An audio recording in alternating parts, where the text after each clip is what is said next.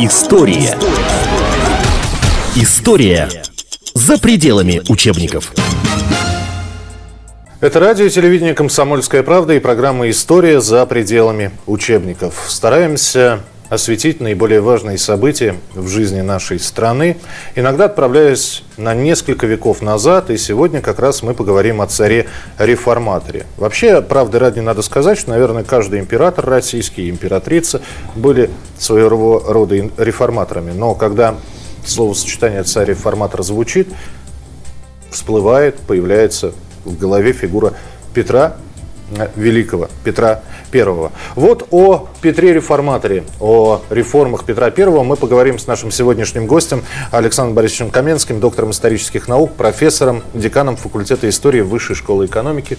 Александр Борисович, здравствуйте. Добрый день. А, давайте сразу начнем с того, почему, видя, как правит Алексей Михайлович, тишайший, а, и придя к власти, Петр I решил вдруг, что надо, надо менять, так жить нельзя. Ну, прежде всего, мы с вами, конечно же, никогда э, не узнаем, что на самом деле думал Петр. Мы можем только это предполагать. Э, и э, очень важно то, что Петр по своему характеру, воспитанию, я бы сказал, по своим психологическим, психическим каким-то свойствам, был человеком абсолютно иным, э, совершенно другим, чем его отец.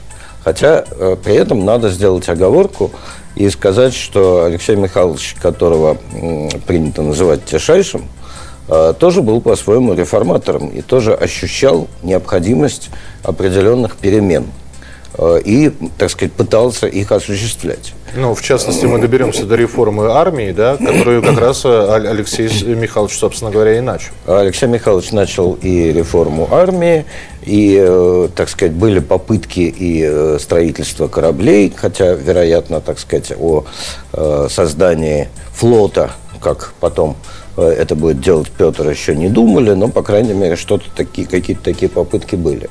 Э, но дело было в том, что для того, чтобы в том числе создать новую армию, создать боеспособную, регулярную, современную, соответствующую тому времени армию, э, нужно было поменять и еще очень многое другое в стране. Нужно было поменять систему социальных отношений, социальную структуру общества, взаимоотношения власти и общества и так далее. То есть это был э, такой клубок Э, и просто взять и на пустом месте из старой армии создать новую было невозможно. И, собственно, это и проявилось э, затем уже в Петровское время и в Петровских реформах, когда Петр за что-то брался и что-то начинал делать, что он вот как бы тянул за ниточку и начинал разматывать клубок, это тянуло, тянуло, влекло за собой все новые и новые какие реформы. Это вы не, не слишком мягко сейчас, Александр Борисович, сказали, тянул за ниточку. В некоторых случаях он рубил этот клубочек, да, или уз, узелочек. Причем а, насколько я понимаю, какого-то плана по реформам не было. Не было. Вы абсолютно правы. Никакого плана э, реформ не было. В начале особенно. Э, было, э, по всей видимости, некоторое такое общее представление о том, к чему надо идти, чего достичь. Ключевский в свое время писал, что Петр 1697 году вернулся из э, путешествия по Западной Европе, представляя себе эту самую Западную Европу в виде такого большого пространства с дымящимися трубами заводов, фабрик, э, корабельными верфями, мастерскими и так далее. И ему хотелось, чтобы Россия вот выглядела примерно так же. Э, в вот нашем это случае такое... сказали бы, это тлетворное влияние Запада сказалось, да? С одной стороны. С другой стороны, Петр, безусловно, ощущал, хотя, может быть, так сказать, и не был в состоянии это как-то э, четко сформулировать, но он ощущал, что Россия отстала. Россия сильно отстала. Э, и, кроме этого, были э, абсолютно объективные, так сказать, показатели того, что Россия отстала и что реформы, перемены какие-то необходимы, э, жизненно необходимы просто для спасения страны. Это было, э, так сказать, это как-то, ну, я бы сказал, в воздухе было, это ощущалось. Э, и это было связано в том числе и с внешнеполитической ситуацией страны, которая, расширяясь достаточно успешно на протяжении предшествующего столетия 17 века, э, к середине 17 века, после присоединения левобережной Украины, э, пришла в непосредственное столкновение, соприкосновение с очень сильным, мощным противником, с Османской империей, и было очевидно, что э, не избежать в дальнейшем столкновений. Крымские походы э, времен царевны Софьи показали, что армия не способна противостоять турецкой армии, что, э, так сказать, вот с ней что-то надо делать. И уже правительство Софьи пришло к тому, что и вообще противостоять Османской империи в одиночку невозможно. И в 1686 году, то есть еще до прихода Петра к власти, э, Россия вступает в так называемую священную лигу европейских государств, антитурецкую лигу. И это, э, в общем-то, настоящий такой переворот, потому что это означает отказ от традиционной российской внешней политики, которая э, складывалась на протяжении предшествующих нескольких столетий. Во-первых. Во-вторых, тем самым, присоединяясь именно к антитурецкой лиге, да, а не заключая, например, антиевропейский, условно так скажем, союз с теми же турками, э, Россия делает свой выбор и делает его, естественно, в пользу Европы поскольку э, как бы то ни было, как бы, так сказать, проклятых латинян э, в Москве не кляли, но, тем не менее, все-таки ощущали скорее э, родство с христианской Европой, нежели с мусульманским Востоком. Э, здесь еще один вопрос возникает. Наверное, ведь еще и были причины для реформ. Это не любовь к определенным, а, к чему-то определенному, это к боярам, да? Это к церкви, как не вспомнить всешутейский, все пьянейший собор. Именно поэтому, может быть, была проведена церковная реформа. Вот. То есть было понимание того, что да, меня это не устраивает, я император, но а, здесь ведь еще очень хитрая штука. С одной стороны, в некоторых описаниях перед нами бомбардир Петр Романов, да, который плечом лафет пушки из грязи вытаскивает и с солдатами из одного ковша ест, а с другой э, стороны абсолютно авторитарный правитель, который, если что, не по его гол голова с плеч летит просто так. Э, ну, я Двойственность, бы, двойственность натуры? Э, э, это, так сказать, та, я бы сказал так, что эта двойственность видится нам сегодня из нашего сегодняшнего дня. Э, Петр был на самом, для своего времени, он был человеком абсолютно цельным и цельной личностью. Это во-первых. Во-вторых, говорить о какой-то ненависти к боярам я бы не стал никакой особой ненависти к боярам, э, я думаю, у Петра не было, как институту, я имею в виду, как институту боярства. Э, была ненависть, может быть, и даже не ненависть, а скорее такая, ну, это сильное слишком слово ненависть, да, не любовь, каким-то э, отдельным представителем э, этого, этой группы. Э, к тем, кто э, явно совершенно сопротивлялся его новшествам, и тем, кто, так сказать, не желал их принимать. А в окружении Петра при этом было немало людей, которые были на самом деле выходцами из этого же самого слоя. Но он и подбирал себе это окружение в большинстве? Он его себе подбирал, но понимаете ведь, как он его себе подбирал? Он подбирал, э, я бы сказал, так вполне нам сегодня понятно как. Он подбирал подбирал просто людей эффективных, которые были способны работать которые были способны эффективно работать и исполнять, так сказать, то, что вот требовалось исполнять. Я прошу прощения, Александр Данилович Меньшиков, эффективный менеджер вот по, а, по нынешним временам? Вы знаете, я бы не стал вот э, На нем это, это словосочетание использовать, эффективный менеджер, потому что мы тем самым, э, так сказать, как бы переносим в э, эпоху начала XVIII века э, наши с вами современные сегодня понятия, пытаемся осовременить прошлое. Э, э, поэтому это, это понятие э, не вполне пригодно, но это были люди, это были эффективные чиновники, скажем так. И Меньшиков, безусловно, был эффективным исполнителем воли царя. В этом можно не сомневаться. Э, и, но были, Меньшиков-то не принадлежал к боярскому сословию, а вот были, было немало людей в окружении Петра, как, э, например, э, фельдмаршал Шереметьев, который был выходец, выходец оттуда, и, кстати сказать, чин боярский свой сохранял до самой смерти. Другое дело, что не кичился им лишний раз. Ну, не знаю.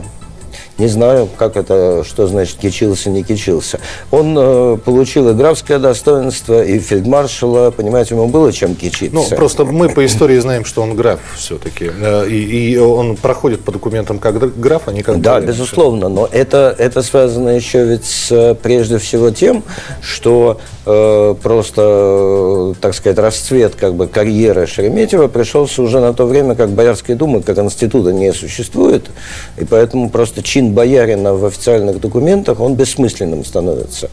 Э, в этом все дело. Э, также я бы не стал э, как-то акцентировать внимание на нелюбви к Петр, Петра к церкви, потому что уж кем-кем, так сказать, атеистом, по крайней мере, да, Петр не был. Петр был глубоко верующим человеком, глубоко верующим православным человеком. В этом можно не сомневаться. Если мы с вами посмотрим переписку Петра, которая в значительной степени опубликована, то, ну, там... Слово э, «Бог» с Божьей помощью встречается достаточно. Не то, что часто, а практически нет ни одного письма, в котором бы не было этого слова, понимаете? Не говоря уже о том, что Петр вообще любил православную службу церковную, он пел на клиросе сам, э, так сказать, любил в этом участвовать. Другое дело, что у него были претензии определенные к церкви, опять же, как к институту.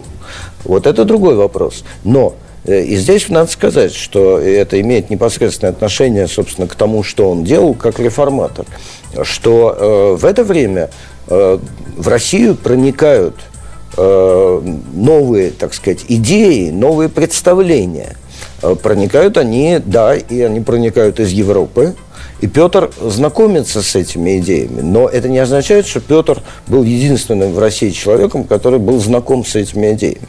Давайте еще вспомним, что э, даже до э, воцарения царевны Софьи э, еще был маленький коротенький период правления царя Федора Алексеевича, старшего брата Петра, который успел осуществить тоже некоторые очень важные реформы. И те реформы, которые он, он осуществил, они как раз показывают, э, что в русском обществе происходили уже как бы внутри в русском обществе происходили очень важные, так сказать, изменения, которые историки э, обычно именуют сегодня, называют это кризисом традиционализма.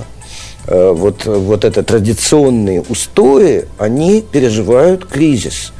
Э, Федор отменяет местничество. И что удивительно, ведь местничество – это тот, опять же, социальный институт, который поддерживал элиту русского общества на протяжении предшествующих столетий. Федор отменяет местничество, мы не наблюдаем никаких, так сказать, волнений, восстаний, сопротивлений, попыток переворота, нет, ничего. То есть оказывается, что элита даже в том числе, она готова к этому, она это принимает. Но с другой стороны, Александр Борисович, а разве в хрониках есть э, какие-то бунты по поводу решений Петра, по поводу каких-либо изменений? Роптание, да. А вот такого массового, ну... Э, видите, какая вещь? Э, дело в том, что... И вот это опять же связано с тем, о чем мы говорим. Дело в том, что вот этот самый кризис традиционализма, или иначе об этом можно говорить вообще как о системном кризисе, который Россия переживает во второй половине XVII века. Вот в том-то и дело, что э, историки э, нередко задаются вопросом, рассматривая петровские реформы, задаются вопросом о том, как, как вообще Петру вот удалось так много сделать вот так вот перелопатить всю страну, да, перевернуть все, вот практически коснуться всех сфер русской жизни. И при этом, да, действительно, роптание, как вы говорите, ну, был Астраханский бунт, было восстание Булавина, но, в общем, вот сильного сопротивления нет. И что самое удивительное, прежде всего, что нет сопротивления со стороны элиты, которая в первую очередь, э, так сказать, лишается чего-то, становится в сущности первой жертвой. Реформы? Нет, не сопротивляется. И ответ на этот вопрос историки дают такой. Э, вот в условиях системного кризиса э, элита оказывается в таком состоянии, что она не в состоянии консолидироваться – она как бы рассеивается. И опять же, мы вот с вами только что об этом говорили, что, так сказать, да, вот есть какие-то бояре, которые не принимают, которые оказываются в стороне, которых э, Петр, так сказать, не привлекает. А что с ними происходит? Он же их не репрессирует, не ссылает на Соловки или в Сибирь. Он ничего с ними не делает, они просто вымирают. Они просто вот в какой-то момент физически люди умирают, и их больше нет. А да? с другой стороны, а есть бояре, которые привлекает. И, и сыновей своих дают. Конечно, да? конечно, он их привлекает, и они участвуют. Вот. А сопротивления нет. Вот именно в силу этого. Я напомню, у нас сегодня в гостях Александр Борисович Каменский, доктор исторических наук, профессор, декан факультета истории Высшей школы экономики. Говорим о петровских реформах. Поступательность в них была какая-то? Потому что по книгам, по экранизациям, особенно в последнее время много этих экранизаций, а Петр I представляется человеком, который зажигался, загорался идеей, брался за это. Потом почему-то литераторы, драматурги и режиссеры оставляют то, чем Петр занимался, и показывают, как он загорается другой идеей. Так и не показывают, довел ли он то, что он начал до конца. Вот мы сейчас говорим, что Петр Алексеевич попытался объять необъятное, и в какой-то мере ему это удалось. Но э, то ли нас так воспитывали, то ли мы так учились. Вот сейчас, если выйти на улицу и спросить, Петр Первый, он что сделал? Окно в Европу прорубил, табак, картофель завез, э, бороды боярам э, поотрубал, э, Полтаву, значит, Карл XII разбил. Ну, еще несколько событий, которые с реформами фактически угу. никак не связаны. Поступательность де- действий Петра, она прослеживается или это действительно было как это надо, это надо? Было и то, и другое.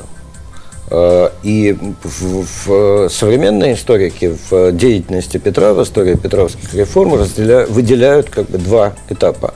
Первый этап, и мы с вами отчасти уже об этом сказали, это вот самое начало реформ, когда действительно нет никакого плана, который, когда есть какие-то смутные представления, и когда вообще-то на самом деле все начинается с поражения под Нарвой, и начинается война. И поэтому все, что делает Петр – все, что делает Петр, это, э, так сказать, реакция на те э, острые необходимости, нужды, которые возникают в связи с войной прежде всего.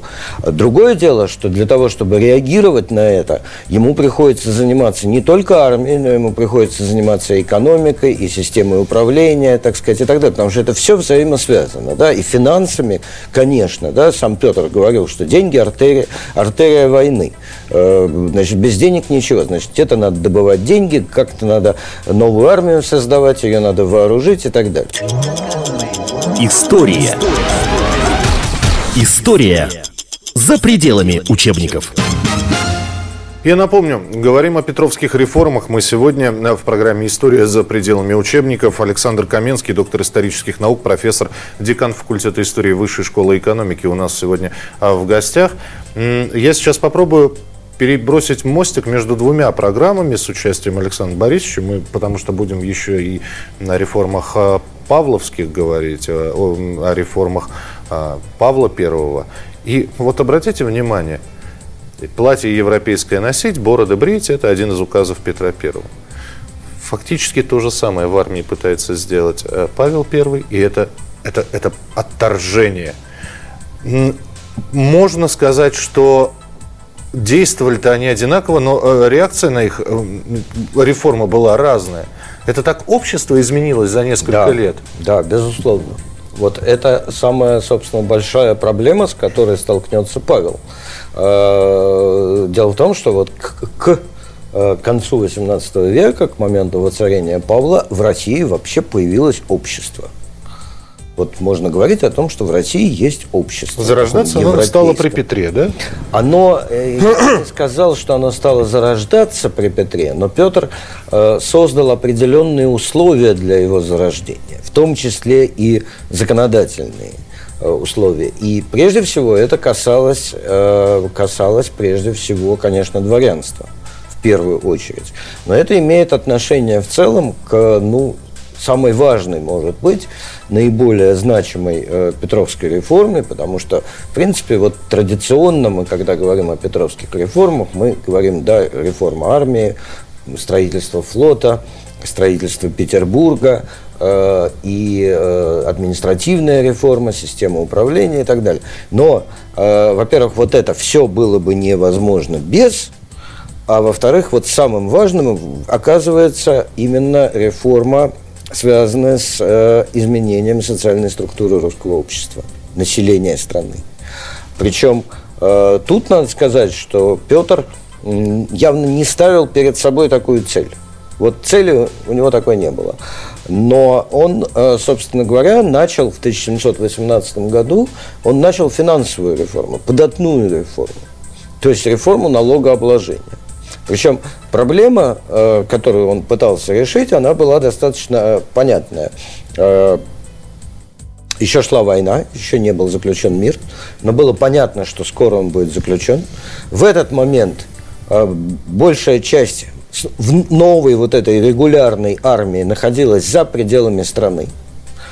А, но было понятно, война заканчивается, армия возвращается, возвращается на территорию страны. Ее надо где-то расквартировать и каким-то образом содержать. Нужны деньги на ее содержание. Откуда взять деньги? Ну, в первую очередь, налоги. А, налогов собираем мало, недостаточно и так далее. Значит, надо реформировать налоговую систему. И вот э, реш, э, Петр приходит э, к решению о необходимости э, такого кардинального изменения системы налогообложения, перехода от э, подворной подати к подушной подати.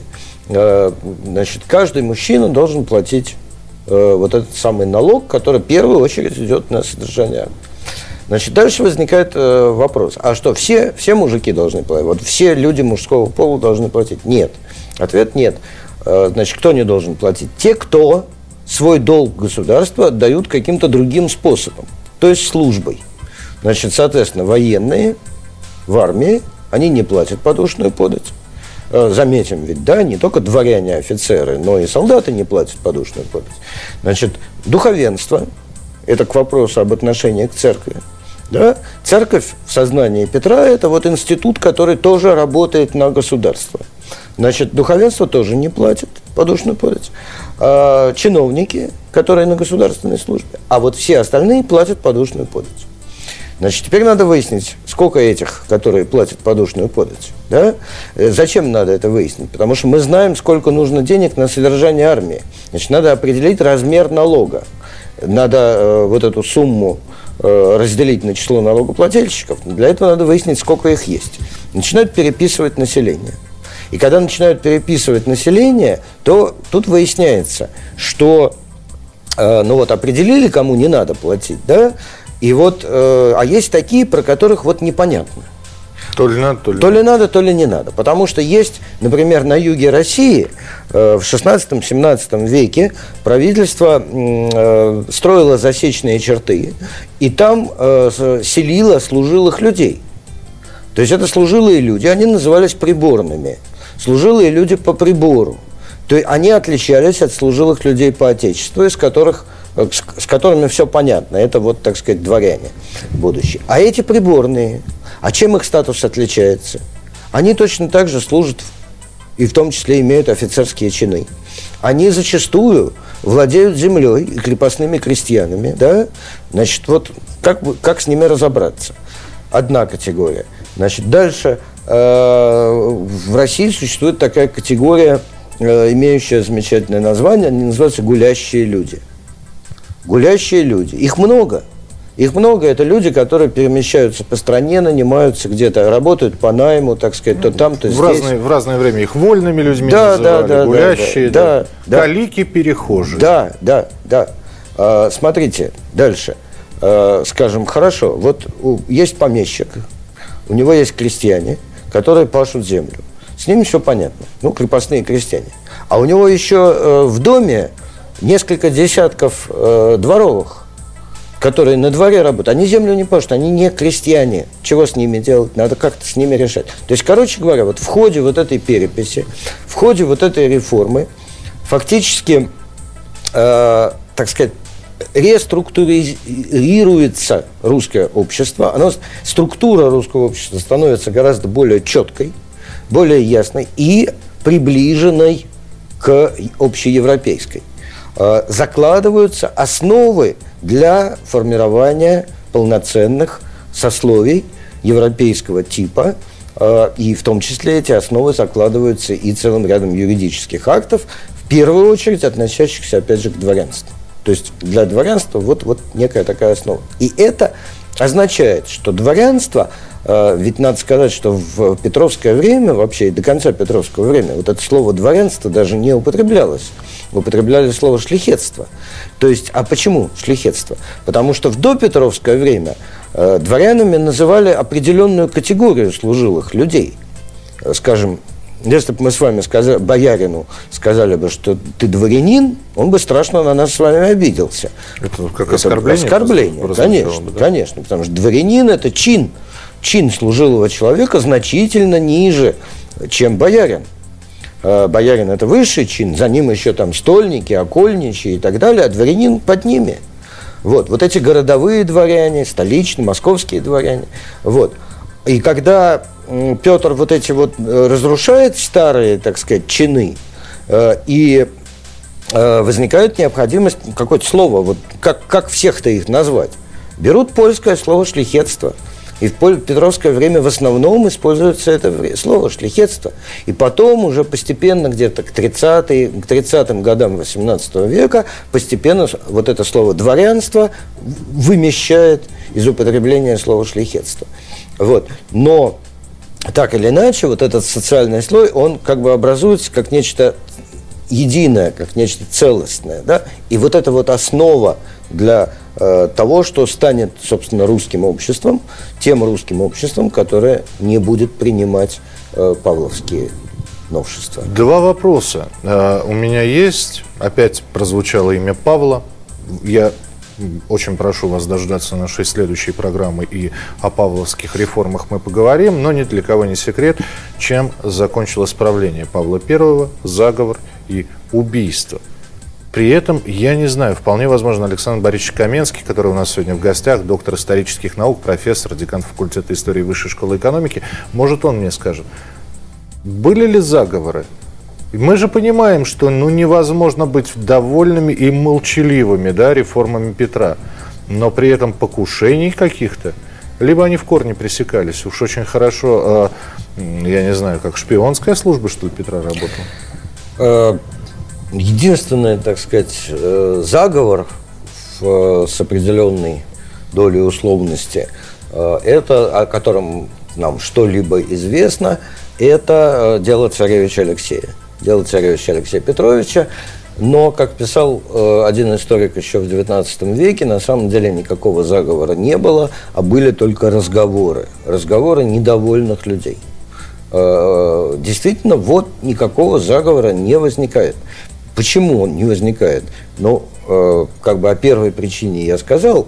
Я сказал, что, так сказать, э, элита политическая была в условиях кризиса дезорганизована и не имела возможности консолидироваться и сопротивляться, да, с одной стороны. А с другой стороны, э, из этой элиты, как мы опять же говорили, вышло много людей, которые стали сподвижниками и соратниками Петра, и которые были заинтересованы в продолжении этого всего кровно заинтересованы. С этим было связано их социальный статус, их, так сказать, материальное благополучие и так далее. Они его поддерживали. И вы сейчас фактически перехватили, а вернее предвосхитили мой вопрос своим ответом. Итак, э, Петр I многое чего не успел. Э, достаточно с одной стороны, по нашим меркам, ранняя смерть. Э, по тем временам люди, мужчины умирали рано, и Петр I считался довольно таким пожилым человеком, при этом энергия и его деятельность, она не ослабевала, и даже э, он в последние дни что-то пытался под, подписывать, руководить.